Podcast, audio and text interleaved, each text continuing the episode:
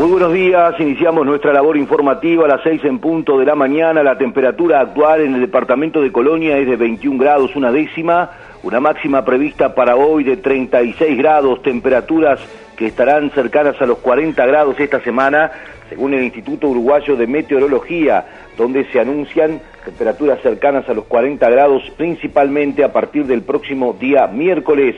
En este eh, estado o en esta situación, Inumet ha remarcado principalmente este fenómeno que se estaría dando de ola de calor en el territorio nacional. También afectaría algunas zonas de la República Argentina y el sur de Brasil, esta instancia que fue advertida por Metsul la semana anterior. Hacemos una recorrida por los principales temas que eh, forman parte de la agenda informativa en esta jornada de lunes.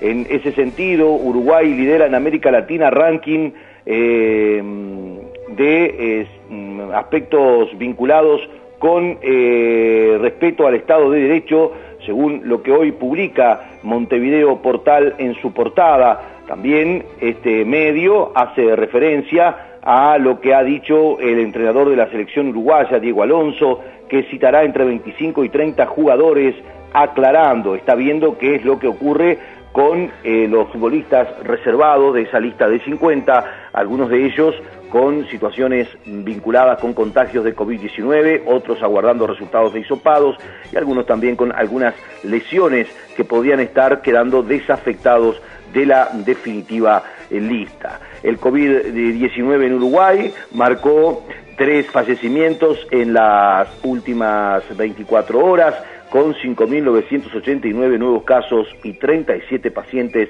en el CTI. También hay que decir que la justicia uruguaya viene investigando un eh, anuncio que fue eh, presentado a través de la cuenta de Instagram donde se ofrecía PCR negativo a 20 dólares en una cuenta que eh, era, estaba dirigida precisamente a turistas, de ellos eh, muchos de ellos argentinos. Una cuenta de Instagram eh, ofrecía un documento que daba constancia de un PCR negativo por 20 dólares, mostrando el resultado de un test con el logo del laboratorio Adgen.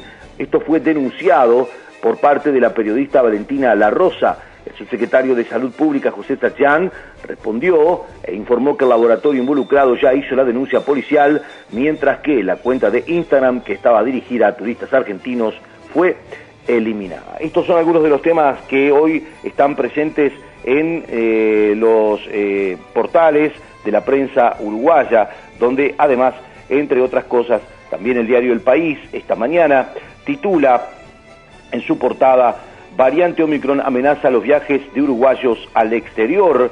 Otro de los títulos reactivan eh, la, mm, el plan eh, para eh, sacar 1.600 toneladas de buques hundidos. Telefónica seducen a clientes para cambiar de compañía ante puesta en marcha de la portabilidad numérica.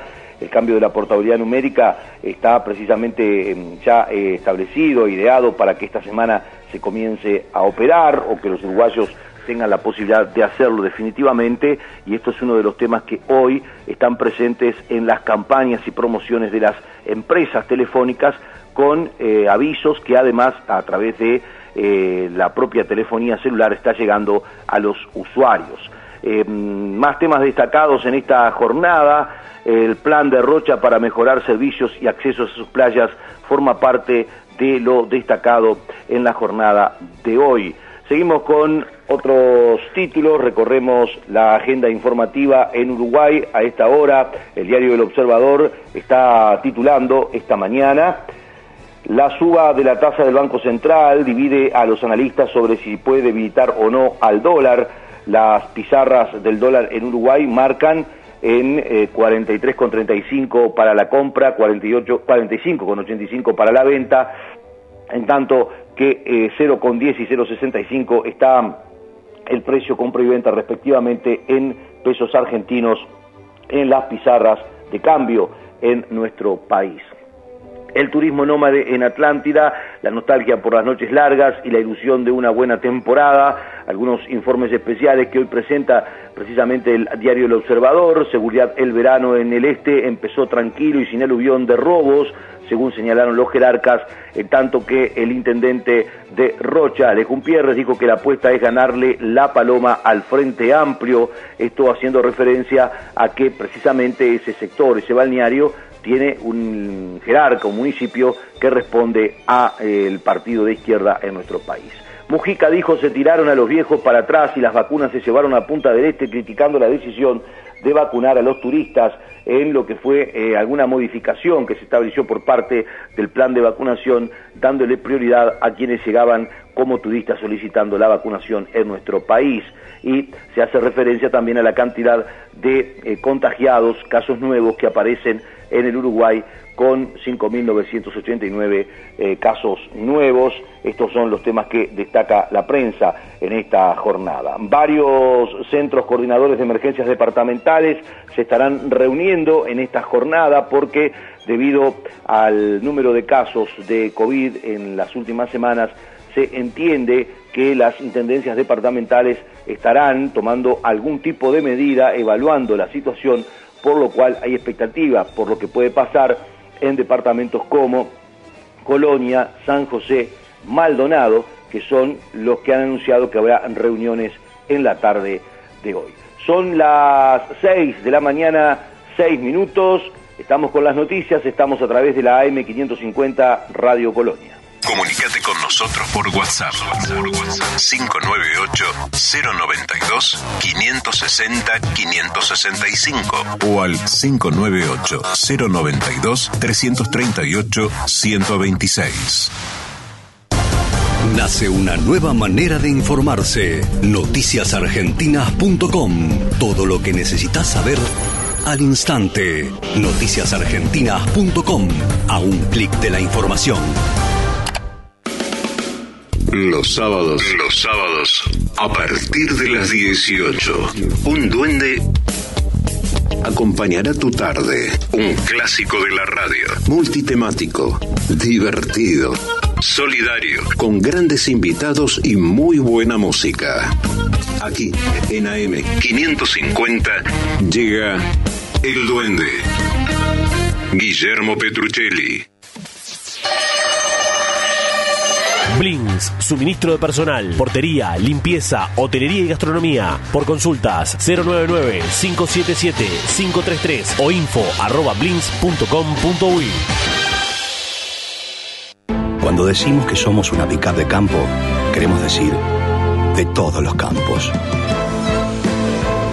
Chevrolet S10, hecha para la vida real, donde la vida real te encuentre. Transmite CW1 AM550. 550. La radio del Río de la Plata.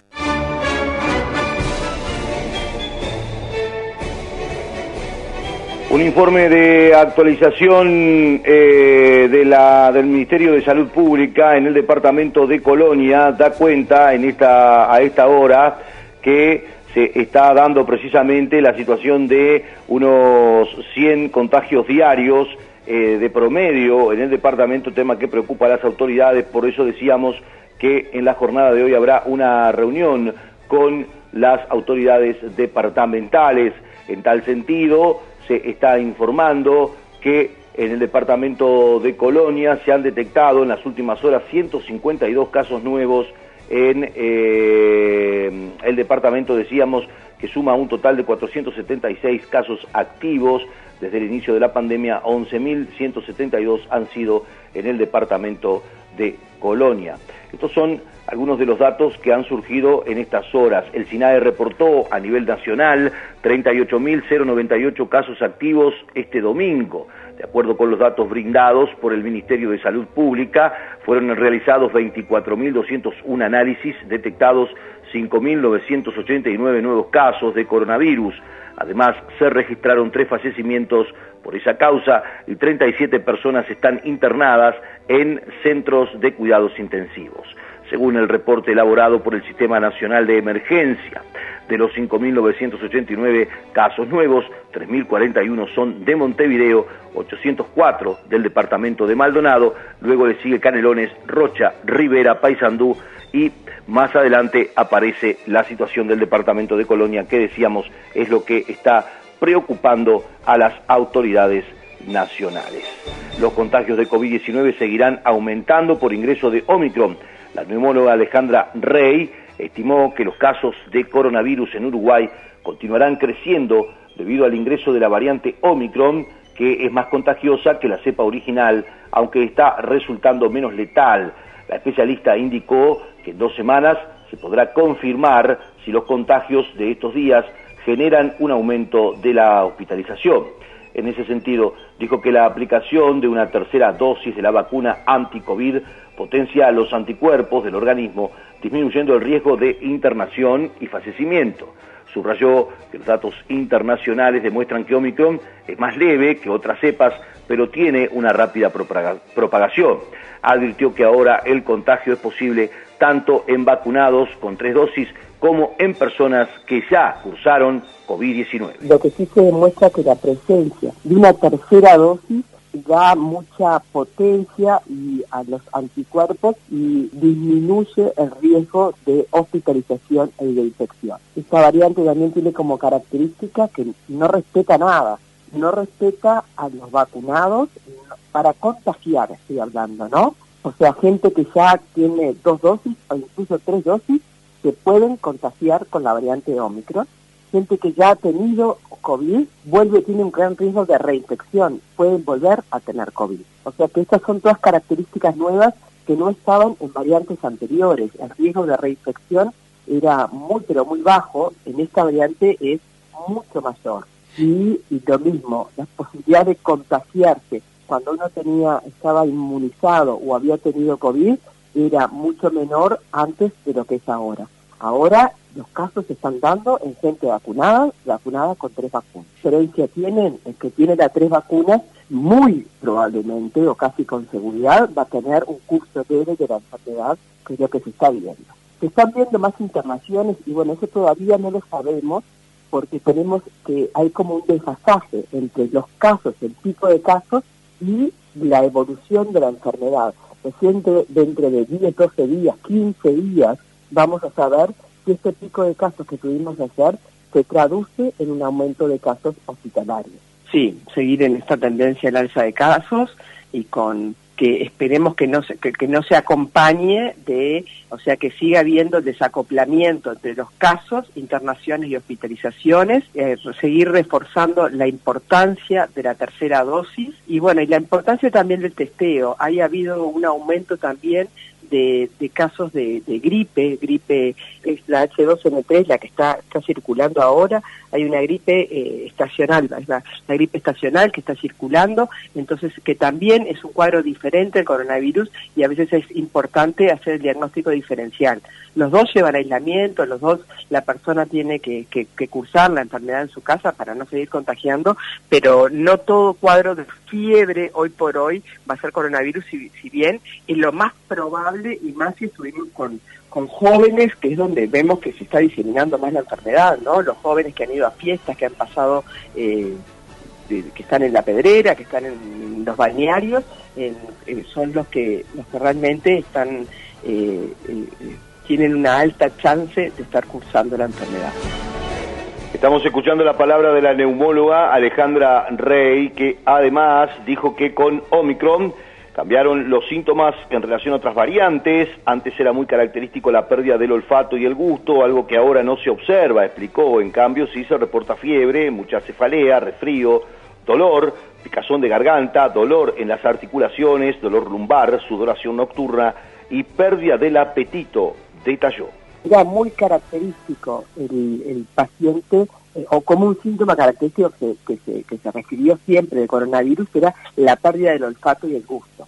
Bueno, esta variante no se caracteriza por, por, por, este, por este síntoma, sino por, no, no son datos publicados, sino son más bien reportes de casos, de que van contando cómo es lo que van sintiendo, refieren fiebre, mucha cefalea, resfrío, dolor de garganta, picazón en la garganta, dolor en las articulaciones y dolor lumbar, sudoración nocturna, pérdida del apetito. Esos son los síntomas fundamentales que se están refiriendo a esta nueva variante. Sí, eh, la otra característica de esta variante, que también digo, son como datos eh, de, no son datos publicados en revistas científicas porque todavía no están los, no van los tiempos, pero de reporte de casos es que no hay casi cuadros asintomáticos. Si uno interroga bien, siempre hay, eh, hay menos asintomáticos. Uno interroga bien, hay síntomas, que pueden ser síntomas, vamos a llamarle leves, pero que la, persona se siente mal, le duele la garganta, le duele la cabeza, eh, tiene un poquito de fiebre. Si uno interroga bien, eh, incluso más de un síntoma se encuentra presente. En la situación que estamos viviendo hoy, si uno tiene síntomas y más estuvo en contacto con algún caso positivo, lo más seguro es que tenga coronavirus. Entonces, frente a eso, la indicación es autoaislarse y ver la posibilidad de llegar a un diagnóstico. Si en mi casa tengo tres personas con coronavirus y yo empecé con síntomas, obviamente le voy a tener coronavirus. Entonces, es imprescindible hacer una consulta médica y no, probablemente tomar algún analgésico, algún antigripal y con eso lo voy a vivir bien y saber que por hoy son siete días los días que necesito de aislamiento. Y capaz que sí hacer algún control médico, pero no, no es la urgencia eh, de, de hacer la consulta médica inmediata cuando sabemos y estamos viendo qué es lo que estamos viviendo. Porque acá van a haber dos problemas. Uno es la saturación de, los testeos, eh, que, están exigidos con una gran demanda, y la saturación del primer nivel de atención. Yo no quiero decir saturación, quiero decir una, una recarga del primer nivel de atención. Y el otro problema que vamos a tener es eh, que esta variante lo que lleva a, es a un, una caída del personal esencial, o sea, en, un lugar de trabajo se pueden infectar, como es tan contagiosa, muchas personas juntas, entonces puede haber hasta un 25% de ausentismo laboral, que bueno, que en este momento hay mucha gente de vacaciones, hay empresas que están cerradas, no es tan importante, pero para los servicios esenciales, el personal de testeo, el primer nivel de atención, basura, eh, bueno, restaurante, todo lo que es vinculado al turismo, que haya un 25% de ausentismo laboral es muy pero muy importante, ¿no? Mientras tanto, se anuncia que hoy se reunirá el Centro Coordinador de Emergencias en el Departamento de Colonia y también en el Departamento de San José. Por su parte, el Centro Coordinador de Emergencias de Soriano incrementará la fiscalización en eventos privados ante el repunte de casos. De todas formas, las autoridades decidieron mantener las habilitaciones de espectáculos ya que al prohibirlos podría generar una mayor movilidad hacia otros departamentos. El intendente Guillermo Besosi solicitó a los empresarios que respeten protocolos y horarios establecidos para evitar multas o clausuras. ¿Qué podría pasar si nosotros este, fuéramos aquella alternativa de, cerrar todo? La, alternativa en la seguridad es complicada, en el tema de la salud es prácticamente la misma. ¿Y qué generamos también que a veces se genera? Cuando otros departamentos linderos nuestros terminan cerrando lugares se traslada la gente, empieza a moverse, dice, bueno, si está cerrado acá, nos vamos para allá. Eso es a veces está más complicado que sea, por lo menos, la gente que más o menos está en el departamento, con algunos que han venido, por supuesto, familiares, que se, que se han trasladado a otros lugares. Pero no es en masa. Pasó en Cardona, aparecieron tres ONU al baile de la balanza, que venían de otro departamento. ¿Por qué? Bueno, porque ese departamento había cerrado todo. Entonces, bueno, esta evaluación se ha hecho por parte de la salud, por parte de SECODET, todo, y bueno, se ha ido por el camino de que esto sigue todo como veníamos, pero sí las exigencias de los que organizan se las vamos a hacer saber, tienen ellos que ponerse las pilas en el tema, por supuesto va a andar algún inspector controlando, el horario de finalización tiene que ser el horario de finalización, porque lógicamente que alguno puede pensar, claro, no pasa nada hoy, pero capaz que la semana que viene tenemos un internado en CTI, entonces, bueno, tenemos que cuidar, la muchachada tiene que cuidarse, hay gente mayor en las casas de cada uno de nosotros en esta fecha, nos trasladamos, los abuelos, los padres, bueno, pedir el mayor consideración en este tema. Puede haber multa, de hecho hay cedulones este, ya en, curso, pero no solo eso, sino que después, cuando viene a buscar una habilitación, queda una mancha a ese empresario que, que lleva adelante un baile. Nosotros hemos dicho, dijimos, queremos poner en marcha la rueda, queremos que, aquellos que estuvieron muy parados durante un año y pico, darles la posibilidad de que trabajen, de que laburen, pero no hemos salido de la pandemia. Mientras tanto, Martín Pereira, de la Federación de Funcionarios de Salud Pública, comentó un eventual cierre de fronteras podría ser una de las herramientas para bajar los casos. El presidente de la Federación de Funcionarios de Salud Pública, Martín Pereira, dijo cerrar las fronteras podría ser una de las herramientas para bajar los casos de COVID-19. Reconoció que la medida golpearía mucho el sector turismo, pero lo que debe primar es la salud, manifestó.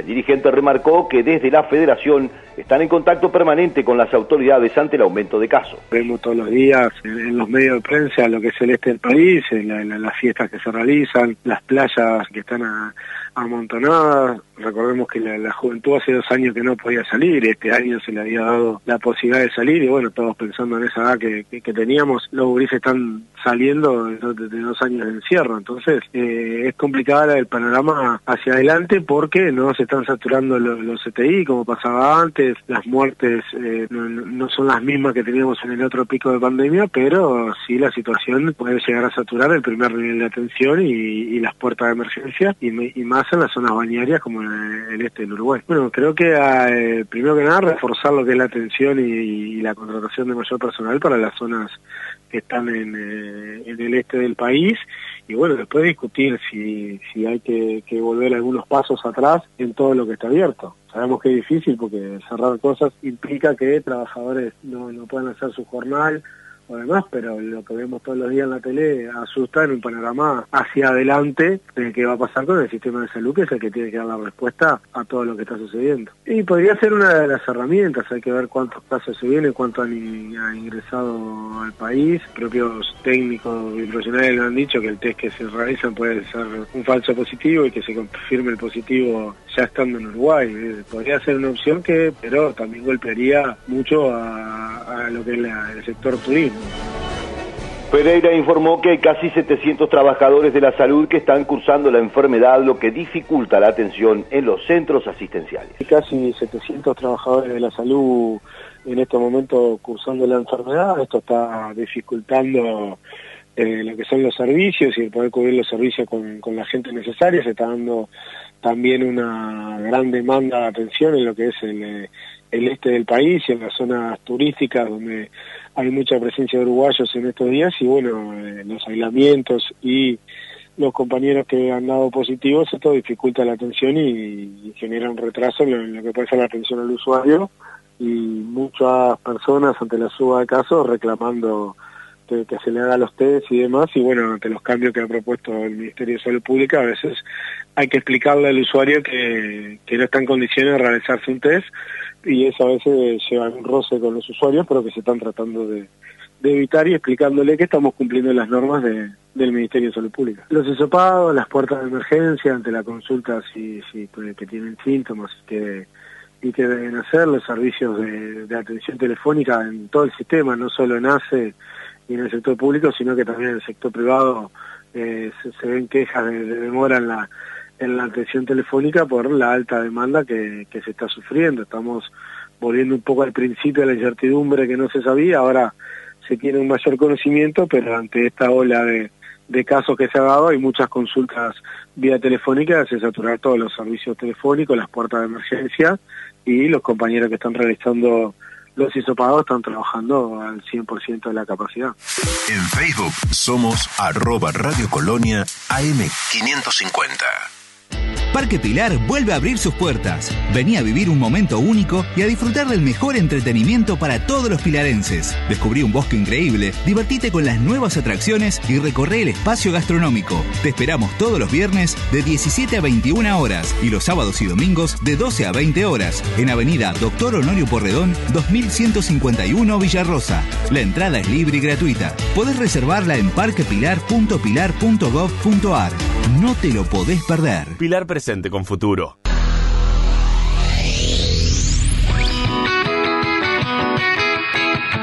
Nuestra tierra. Nuestra tierra. Con Fernando Bertelo, Esteban Fuentes y Facundo Mezquida. Facundo Mezquida. Nuestra tierra. Todos los sábados. Todos los sábados. De 6.30 a 9. Con la mejor información del campo. Nuestra tierra. Nuestra tierra. Por Colonia AM550. No esperes al fin de semana para estar informado. Colonia Agropecuaria.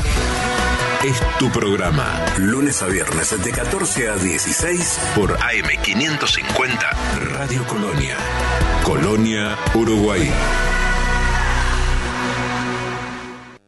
Cuando decimos que somos una pickup de campo, queremos decir de todos los campos. Chevrolet S10, hecha para la vida real, donde la vida real te encuentre. Transmite CW1 AM550. 550. La radio del Río de la Plata.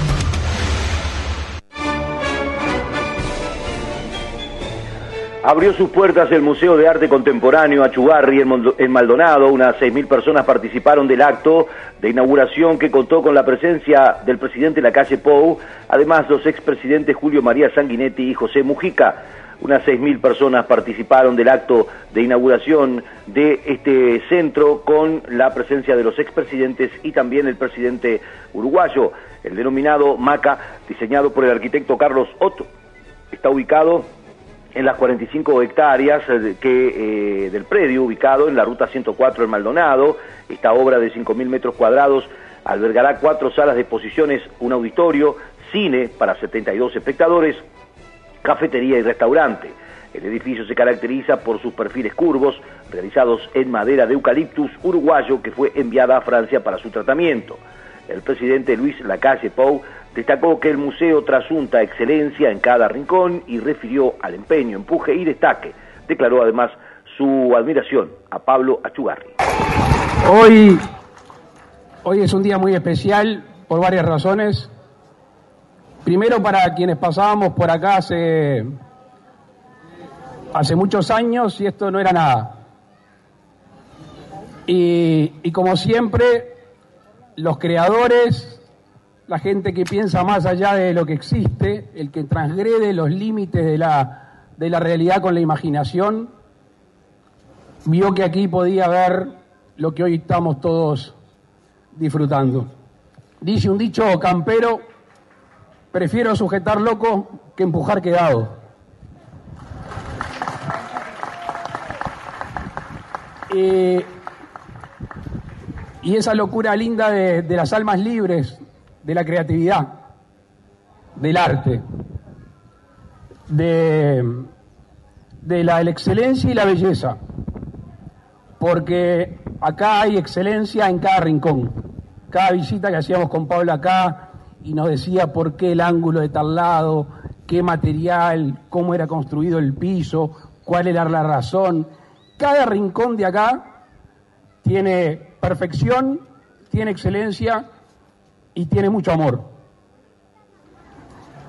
Eso es lo que vemos, eso es lo que hay acá físicamente. Pero yo me quedo con lo abstracto, con el intangible, que obviamente a toda la familia Chubarri la felicitación por el empeño, por el empuje, pero mi destaque, mi admiración personal a Pablo Chubarri por, por deformación de estatura, siempre admiré la serenidad de los grandes. Pero no estoy hablando de estatura física, estoy hablando de que los grandes no tienen que decir que son grandes, lo demuestran con sus actitudes, lo demuestran con su vida y lo demuestran con algo que es muy importante, que es ser generoso. Y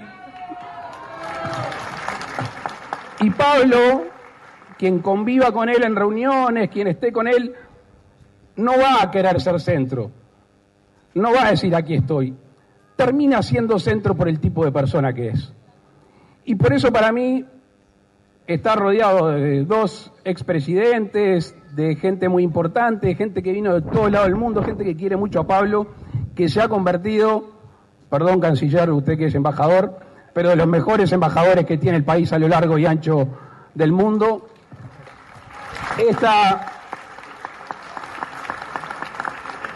creo que, creo que si alguien pintaba, escribía, hacía el libreto de esta inauguración, no salía tan bien. Es una inauguración donde el pueblo en general puede hoy participar de lo que seguramente, y ya está haciendo, va a ser un emblema y una referencia de todo el país en el mundo. Pablo, felicitaciones y sobre todo muchas gracias. Nos ocupamos ahora de otro tema. Fernando Pereira dijo que quedó un frente amplio y muy equilibrado. El presidente electo del Frente Amplio, Fernando Pereira, valoró el resultado de las elecciones internas de la coalición de izquierda. Tras el escrutinio final, la lista 1001 del Partido Comunista y aliados quedó en primer lugar con el 22,98% de los votos y tendrá cuatro representantes en la mesa política.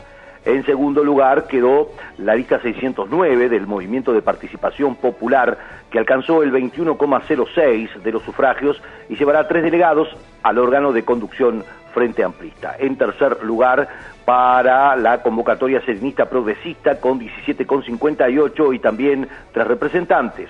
Le siguen el Partido Socialista con 7,56, la Liga Federal con 7,48, la vertiente artiguista, sector al que pertenece Fernando Pereira, 5,13, la Alianza de Par y el Abrazo con 3,42 y el Nuevo Espacio 2,68.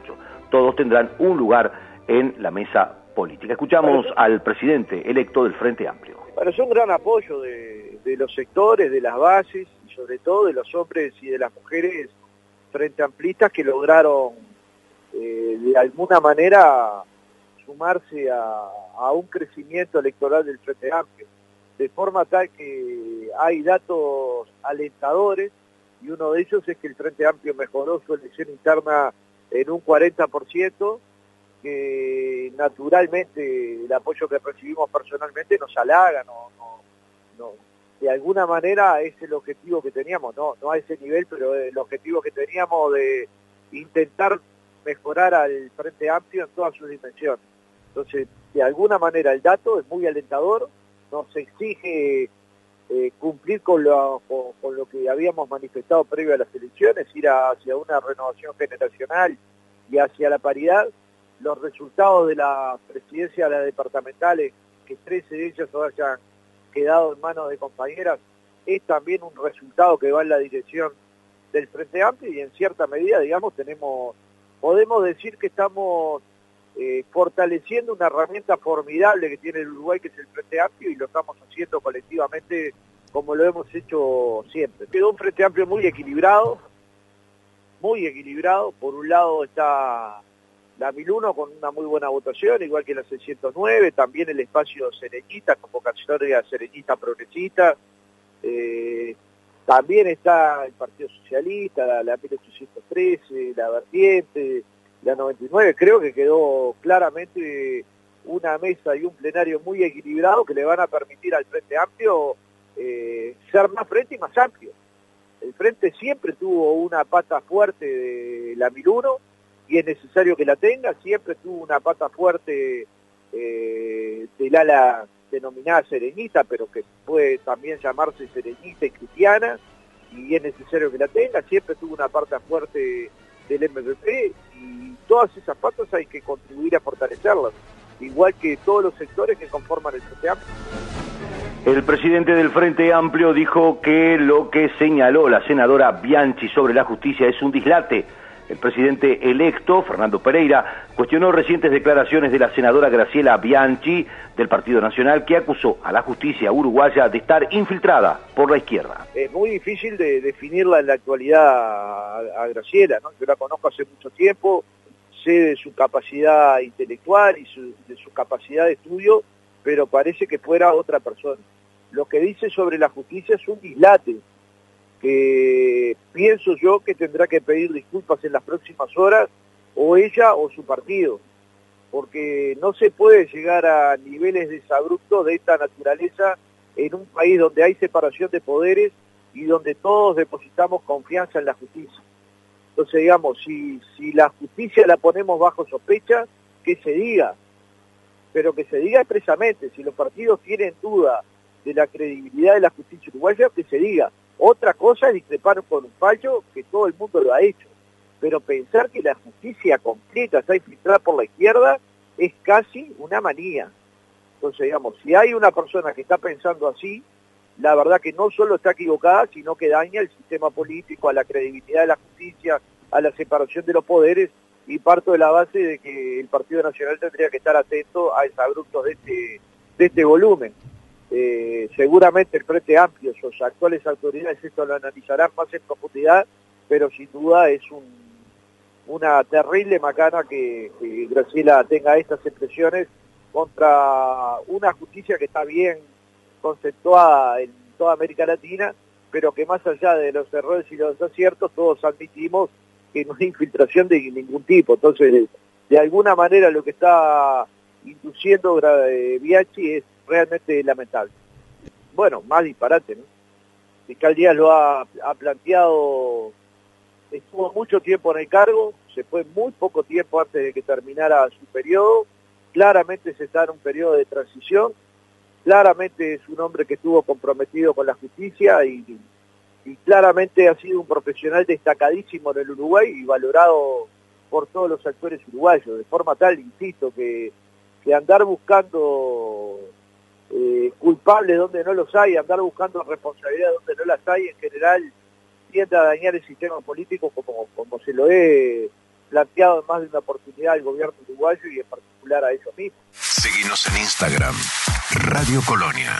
Nuevo Atom Protect, la única mascarilla que elimina coronavirus cepa delta. Vamos protegidos hacia la moda. La mejor mascarilla del mundo es de los argentinos. Atom Protect, calidad que nos cuida. Marcelo, me late el corazón. ¿Cómo te va, Benedetto? ¿Cómo te va, Benedetto? Soy Marcelo Benedetto. Es el momento de no perderse de 12 a 14. ¿Cómo te va, Benedetto? ¿Cómo te va, Benedetto? De lunes a viernes, de 12 a 14, por AM550. ¿Cómo te va, Benedetto? Los sábados de 11 a 12, Portal Agropecuario. Una mirada diferente para conocer la producción, la comercialización, la industria y los mercados de alimentos de la Argentina. Con Horacio Esteban, Portal Agropecuario, por AM 550. Cuando decimos que somos una pickup de campo, queremos decir de todos los campos. Chevrolet S10, hecha para la vida real, donde la vida real te encuentre. Transmite CW1 AM 550. 550. La radio del Río de la Plata.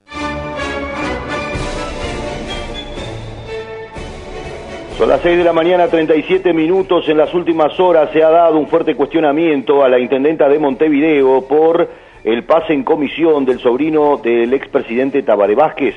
Desde el Partido Nacional analizan si amplía la denuncia presentada ante la Junta de Transparencia y Ética Pública por la contratación meses atrás de los custodios del exmandatario. Fuertes cuestionamientos a Carolina Cose por el pedido de pase en comisión del sobrino de Vázquez para desempeñar funciones en la Intendencia de Montevideo. Según el diario El País, se trata de Gabriel Vázquez, sobrino del expresidente e hijo del subsecretario de Interior, Jorge Vázquez. El funcionario, que proviene de ACE y del Hospital de Clínicas, desempeñará funciones en la Comisión de Seguridad del Gobierno Departamental, creada por la intendenta Carolina Cose, para trabajar en la mejora de la custodia de locales vinculados a la comuna. Vázquez cumplirá labores de vigilancia en el edificio principal de la Intendencia, donde coordinará tareas con bomberos, policías y la seguridad privada de la comuna, según señalaron al diario El País desde el Departamento de Comunicación del Gobierno Departamental. Fabián Bravetti, edil departamental del Partido Nacional, dijo que la decisión de Carolina Cose no le sorprende porque es una forma de hacer política que tiene la intendenta. La verdad que es una decisión que lamentablemente eh, no nos sorprende. Y no nos sorprende porque es una forma de hacer política que tiene la intendenta Cose, es una forma de gestionar eh, la intendencia y los recursos públicos que es la peor de la política, es la peor cara de la política, que es la cara del amiguismo y de los favores políticos eh, a cambio de posicionamientos políticos y de fortalecimiento también de, de la estructura político-partidaria. Nosotros desde los primeros días que asumimos en la Junta Departamental de Montevideo hemos venido denunciando cientos de contrataciones directas, mu muchos pases en comisión que se dan más, no, por la necesidad de recurrir al funcionario en sí, sino que se da por la necesidad de hacerle un favor a alguien, ¿no? Y nosotros hace unos meses también denunciamos incluso ante la JUTEP eh, distintas contrataciones de custodios y de seguridad que eran los ex custodios del, del, del expresidente Tabaré Vázquez. Y ahora esto del sobrino nos sigue demostrando que hay una línea de falta de, ética en la gestión pública por parte de la intendenta COSE, que es la que no debemos eh, aceptar como sociedad y también como integrantes de, del sistema político, porque es lo que hace que luego la gente siga descreyendo, que la democracia también se debilite, porque cuando uno hace este tipo de, acciones, de, del amiguismo y del favoritismo, termina generando ese, ese de la democracia. Bravetti dijo que analizarán si amplían la denuncia presentada a la Junta de Transparencia y Ética Pública, JUTEP, en su momento contra Carolina Cose por la contratación de también los custodios del expresidente Tabaré Vázquez meses atrás. No nos sorprende y es algo que tenemos que seguir estudiando qué acciones tomamos. Nosotros tomamos la acción hace poquitos meses de recurrir a la Junta de Transparencia y Ética Pública. Todavía no hemos tenido respuesta, estamos esperando porque entendemos que también hay determinadas normativas eh, vinculadas a la ética pública que se están violando y que no podemos tolerar como sociedad y como parte de, del sistema político. Mirá, sinceramente nos hemos enterado hace muy poquitas horas, hace dos horas de esto, lo vamos a estudiar en detalle, junto con otras contrataciones también que se han dado en las últimas semanas, decenas de renovaciones de, contrataciones directas, que las vamos a estudiar en detalle y vamos a ver qué camino tomamos. Ya hemos elevado una denuncia de, de este estilo, ya hemos llamado eh, a, la, a, a la intendenta, a la Junta Departamental de Montevideo, claramente sin éxito, ¿no? Y necesitamos eh, seguir estudiando las acciones para ser firmes y que esto se corte. Hasta ahora no lo hemos podido cortar, no por falta de nuestra voluntad, sino a veces también por falta de las propias herramientas que tenemos desde, desde la Junta Departamental, donde la intendenta tiene la mayoría, pero no descartamos poder realizar eh, una nueva ampliación de la denuncia, porque claramente acá no hay un, una decisión de llevar a un funcionario por la función en sí, sino de llevar a alguien por quién es, por de quién es familiar, ¿no? Y acá hay, hay normativas que a, a, priori se están violando, que las vamos a estudiar y vamos a ver qué camino tomamos. Por su parte, Matías Barreto, edil del Partido Colorado, dijo que la decisión de COSE a través del pase en comisión está dentro de lo correcto, pero considera que tendría que haber sido por mérito y no por apellidos. En primer lugar, decir que, que el mecanismo del pase en comisión es justamente eso, que que cuando algún jerarca quiere sacar a alguien para que pase a cumplir tareas eh, bajo su, su dependencia, lo puede hacer perfectamente, discrecionalmente. Así que siendo ese el mecanismo, considero que está dentro de lo correcto. Obviamente, dentro de lo correcto, dentro de lo jurídico, dentro del plano de, digamos, de, la ética, quizás está bueno que, haya también un tema de méritos por detrás y no simplemente por ser hijo, sobrino o nieto de alguien, que se, que se ingrese a determinados lugares, pero bueno, eso es una decisión personal que juzgarán quienes la votaron y quienes, y quienes la pusieron en ese lugar hoy en día. Este, yo creo que, bueno, está bueno que, que las cosas sean por mérito y no por apellidos, este, pero, pero en el caso de, del mecanismo es, legal y es legítimo. Yo creo que, no sé si la daña, pero por lo menos la debilita, este, y, y son señales que no están buenas, porque tampoco no están buenas para la afuera y no están buenas para el adentro tampoco, porque hay muchos militantes que la están mirando eh, y son, es una señal que están mirando y que, que, también son cosas que desaniman muchas veces, ¿no? Porque hay gente que trabaja muchísimo y que dedica todo todo su esfuerzo en eso y, después ver ese tipo de cosas no está bueno. Alejo Umpierres es el primer intendente uruguayo en celebrar un casamiento. El intendente de Rocha, Alejo Umpierres, se convirtió en el primer jefe comunal en oficiar un casamiento. Desde el lunes pasado y a partir de la ley de presupuesto, las intendencias y los municipios de todo el país pueden celebrar casamientos y realizar algunas otras funciones que eran exclusivas del registro civil. Umpierres dijo que se sentía emocionado por esta nueva situ situación. Sí, eh, tal cual. Eh sin quererlo y por fruto de la casualidad no, nos tocó en suerte estar en un día histórico para el registro de Estado Civil, eh, que es cuando se traslada a las intendencias, a los gobiernos departamentales, la potestad de celebrar matrimonios, así como inscribir nacimientos y defunciones y todos los demás actos derivados del Estado Civil. Y bueno, tuvimos eh, el honor hoy de ser eh, el, el, primer cupido legal de, de en carácter de jefe comunal y justo coincidió además que fuera un lascarense igual que yo y bueno, fue, una, fue algo emocionante de alguna manera, uno debe decirlo también porque el Estado civil es, lo, es una cosa muy importante en la vida de las personas, es, como la selva de identidad.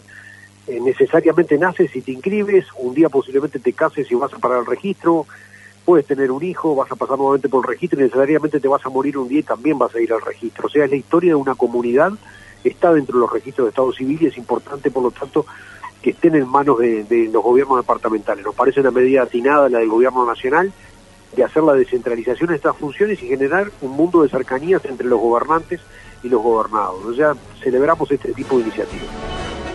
Productores afectados por incendio en el litoral del país piden mesa de diálogo.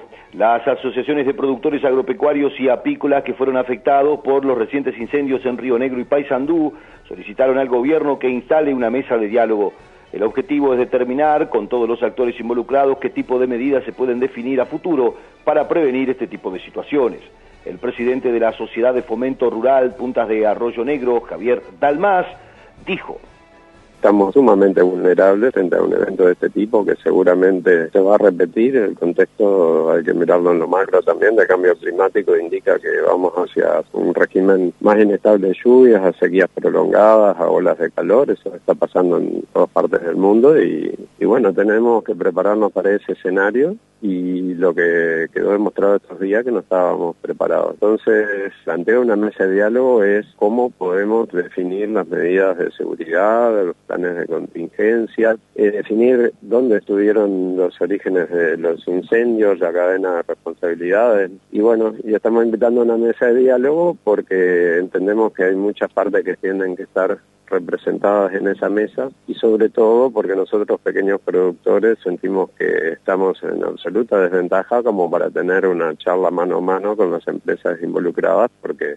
evidentemente nuestro peso político es muchísimo menor, ¿no? Entonces necesitamos este, apoyo, necesitamos juntarnos primero que nada con nosotros y en eso estamos y necesitamos el apoyo de la universidad con, su, con sus investigadores, con sus científicos, con sus idóneos en la materia para que nos aporten bueno su visión no recordemos que la universidad tiene un polo forestal en el este donde se forma gente para la forestación. Bueno entonces seguramente tienen mucho para decir al respecto Dalmas denunció además que el Poder Ejecutivo finalmente no distribuyó el préstamo de 24 millones de dólares que el Banco Mundial había aprobado para generar fuentes de agua para pequeños productores. Nosotros estamos convencidos de que la sociedad civil, los eh, involucrados en el territorio en estos días en el incendio, tienen muchísimo que decir, porque fuimos la primera línea en, ese, en esa zona y somos los que estamos más vulnerables,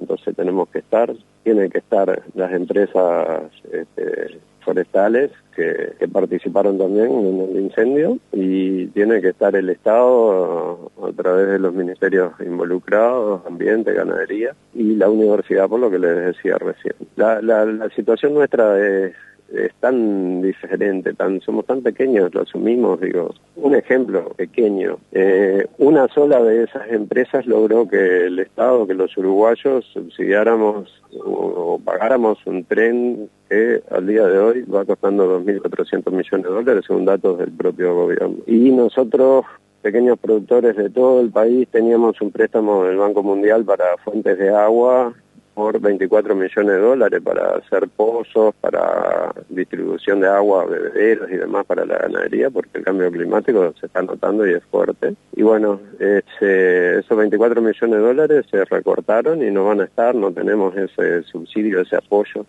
Y si sacamos la cuenta, 2.400 millones y 24 millones nos da 100 veces menos. O sea, por lo menos somos 100 veces menos poderosos este, porque no logramos ni siquiera esos 24 millones de dólares. Entonces eso explica un poco por qué tiene que ser una mesa de diálogo integrada por bastante gente y con eh, las fuerzas se equilibren un poco, ¿no?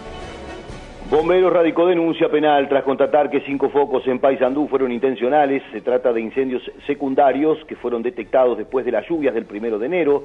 La Dirección Nacional de Bomberos radicó una denuncia penal al constatar que al menos cinco focos en el incendio forestal de Paysandú fueron intencionales. El director nacional de bomberos, Ricardo Riaño, informó. En las localidades de Piedras Coloradas, eh, Orgoroso, Pandule y Algorta, eh, la situación al momento está totalmente controlada, pero tenemos algunos puntos calientes en algunas áreas específicas dentro del área afectada. Lo que queríamos hacer hincapié, sí, este, a razón de las investigaciones llevadas a cabo por el, Departamento de Identificación Pericial nuestro, es que cinco focos, cinco focos generados en, en esa zona específicamente eh, son de características intencionales. Ya tenemos las pruebas fidedignas y suficientes como para poder aseverar esta situación, por lo cual vamos a incrementar con la Policía Nacional, con la Guardia Republicana, eh, las, las recorridas en las áreas próximas a estas localidades. Eh, vamos a intensificar eh, las medidas y recaudos necesarios en la prevención, intensificando la identificación de personas extrañas en las áreas este, que les mencioné anteriormente y de esa manera tratar de evitar que esto siga sucediendo, porque aparte de los cinco focos que se detectaron y se corroboraron, eh, pueden haber habido más que presumiblemente hubieran sido de características intencionales. El jerarca de bomberos pidió a la población que ante cualquier conducta inapropiada se realice la denuncia. Esto nos representa un panorama difícil porque tenemos unas predicciones meteorológicas bastante adversas en lo que, lo que representa el déficit hídrico. Tenemos un pronóstico de 15 días sin lluvias aproximadamente en todo el país y eso va a representar que nuestros recursos se vean este, totalmente alertas ante cualquier situación. De esta manera queremos solicitarle a, todo, a toda la población del país la colaboración que ante la detección de cualquier conducta humana inapropiada puedan este, denunciarlo a través del servicio 911 de la Policía Nacional. De esa manera vamos a tomar todos los recaudos y vamos a tomar todas las medidas necesarias para aquellas personas que infrinjan lo que está estipulado en la normativa, en la prohibición de quemas en todo el país desde el 1 de noviembre. Y también eh, quería este, decirles que hasta la fecha llevamos no menos de 500 intervenciones en lo que va del 29 de diciembre hasta ahora. 3.000 llamados aproximados por día al Centro de Comando Unificado, alertándonos de situaciones de incendio, lo que ha desbordado sustancialmente nuestras posibilidades muchas veces de respuesta. Hemos doblegado el esfuerzo para contener todos aquellos incendios que se han suscitado y lo hemos realizado en forma efectiva y eficiente y no, no hemos tenido que lamentar ni una sola pérdida de una vida humana, como así tampoco hemos tenido que lamentar ningún bien, inmueble afectado, que eh, eso es un logro muy, muy importante con la situación que se viene dando en todo el país. Seguimos en Twitter, Twitter. Arroba Colonia AM550. Nuestro objetivo es garantizar que todos los argentinos estemos protegidos de enfermedades prevenibles por vacunación. Synergium Biotech, Producción Nacional de Vacunas. lo que pasa en el campo pasa por AgroLink Radio. AgroLink Radio. De lunes a viernes, a partir de las 16, en AM550, Radio Colonia. AgroLink Radio. Separar, reciclar, crecer. Separa tus residuos reciclables, limpios, secos y embolsados en las zonas de día verde los buscamos por tu casa los días convenidos. También podés acercarlos a los puntos verdes ubicados en toda la ciudad. Conoce más en sanmartin.gov.ar. San Martín, Estado presente. Transmite CW1 AM550. 550. La radio del Río de la Plata. Faltan seis minutos para las siete de la mañana. El INAU recibió camisetas deportivas para niños y adolescentes. El Club Nacional de Fútbol entregó a beneficiarios del INAU una donación de camisetas en el Gran Parque Central. Allí los niños también fueron vacunados contra la COVID-19, o mejor dicho, Los niños se anunció que serán vacunados a partir de la segunda quincena de enero y se realizan inspecciones en espectáculos públicos en zonas turísticas. El presidente de INAO, Pablo Abdala, presente en este acto, indicó. Bueno, algo muy importante es la oportunidad de que los niños tengan una jornada de la que no se van a olvidar nunca. Aquellos que son hinchas nacional, que simpatizan con esta institución. Lo mismo dijimos con relación a la donación que concretó el Club Atlético Peñarol la semana pasada. Creo que esto habla muy bien de las instituciones grandes de nuestro fútbol, habla muy bien de nuestro país, porque en definitiva esto demuestra una gran conciencia social de parte de dos instituciones en el día de hoy nacional que sin ninguna duda representan dos tradiciones fuertísimas para todos los uruguayos. Así que estamos muy contentos, muy satisfechos y muy agradecidos al Club Nacional de Fútbol. Ustedes pudieron ver la alegría de los niños, qué bueno que se calzaron sus, camisetas, se colocaron sus, sus camisetas de nacional, que salieron a la cancha, que, que bueno, que tienen la oportunidad de de, de, pegarle a la pelota y, de bueno, realizar aquí actividades de, divertimento, de, recreación. En definitiva, de eso se trata los derechos de los niños también. Cuando hablamos de, promover a los niños en el ejercicio de sus derechos, hablamos de estas cosas, de que sean felices y en víspera de Reyes es algo muy importante que eso pueda acontecer.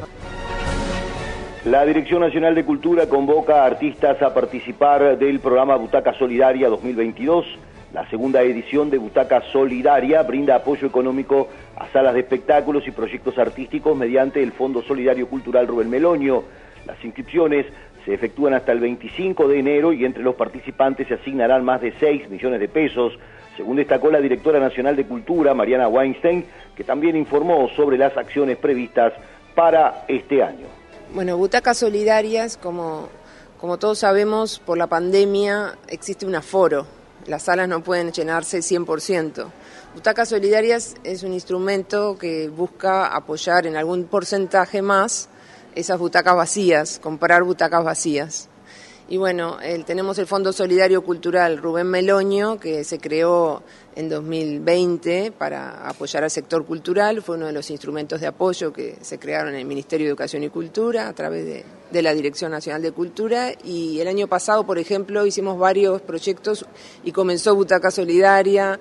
Eh, se repartieron unos 3 millones y medio de pesos entre salas que se habían animado a abrir las puertas, salas chicas y compañías de... Eh, colectivos, compañías, espectáculos, bandas, solistas. Este año eh, juntamos en el sector privado y también el Estado aportó y juntamos 6.250.000 pesos y ahora vamos a hacer un, otra vuelta de butacas solidarias y estamos en un relevamiento que va a cerrar el 25 de enero, solo para compañías, bandas y solistas que se hayan presentado entre agosto y diciembre y que fue cuando se reabrieron los, las salas. Y, bueno, y a partir de ahí eh, vamos a repartir todo el dinero que juntamos entre todos los que se presenten. Sí, la, mm, política del Fondo Solidario Cultural siempre fue desde el principio en todos los relevamientos que se hicieron apoyar a todos los que se presentaban. Eh, salas o, compañías que habían tenido, estaban prontos para estrenar y tuvieron que cancelar, eh, en fin, tratamos de apoyar siempre a todos, no es una selección como en otros fondos concursables, no es una selección ni por calidad ni por ningún criterio en especial, sí en este caso se pide una carta aval de las salas que compruebe que estuvieron ahí eh, entre el 6 de agosto y fines de diciembre. Bien, y como decíamos en los avances, hoy se reúne el SECOED, que es el Centro Coordinador de Emergencias Departamental en Colonia. Se analizará la situación sanitaria. El intendente interino de este departamento, Guillermo Rodríguez, consultado por los colegas, señaló.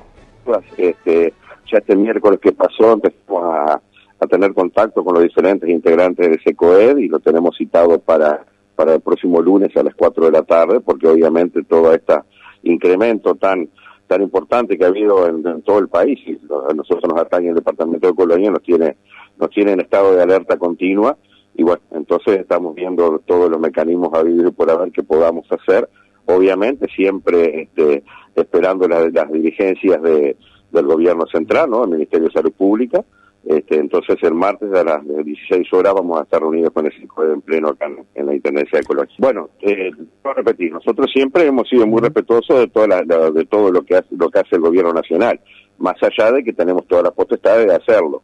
El lunes, de, a, las directivas que vayan llegando, este, resolveremos qué, qué paso seguir, porque aparte también vamos a esperar que tenemos entendido de que, de que el gobierno está analizando un poco todo este desarrollo y quizás, no, no, esto lo digo, este, no que sí, pero quizás vamos a tener capaz alguna novedad también del gobierno nacional.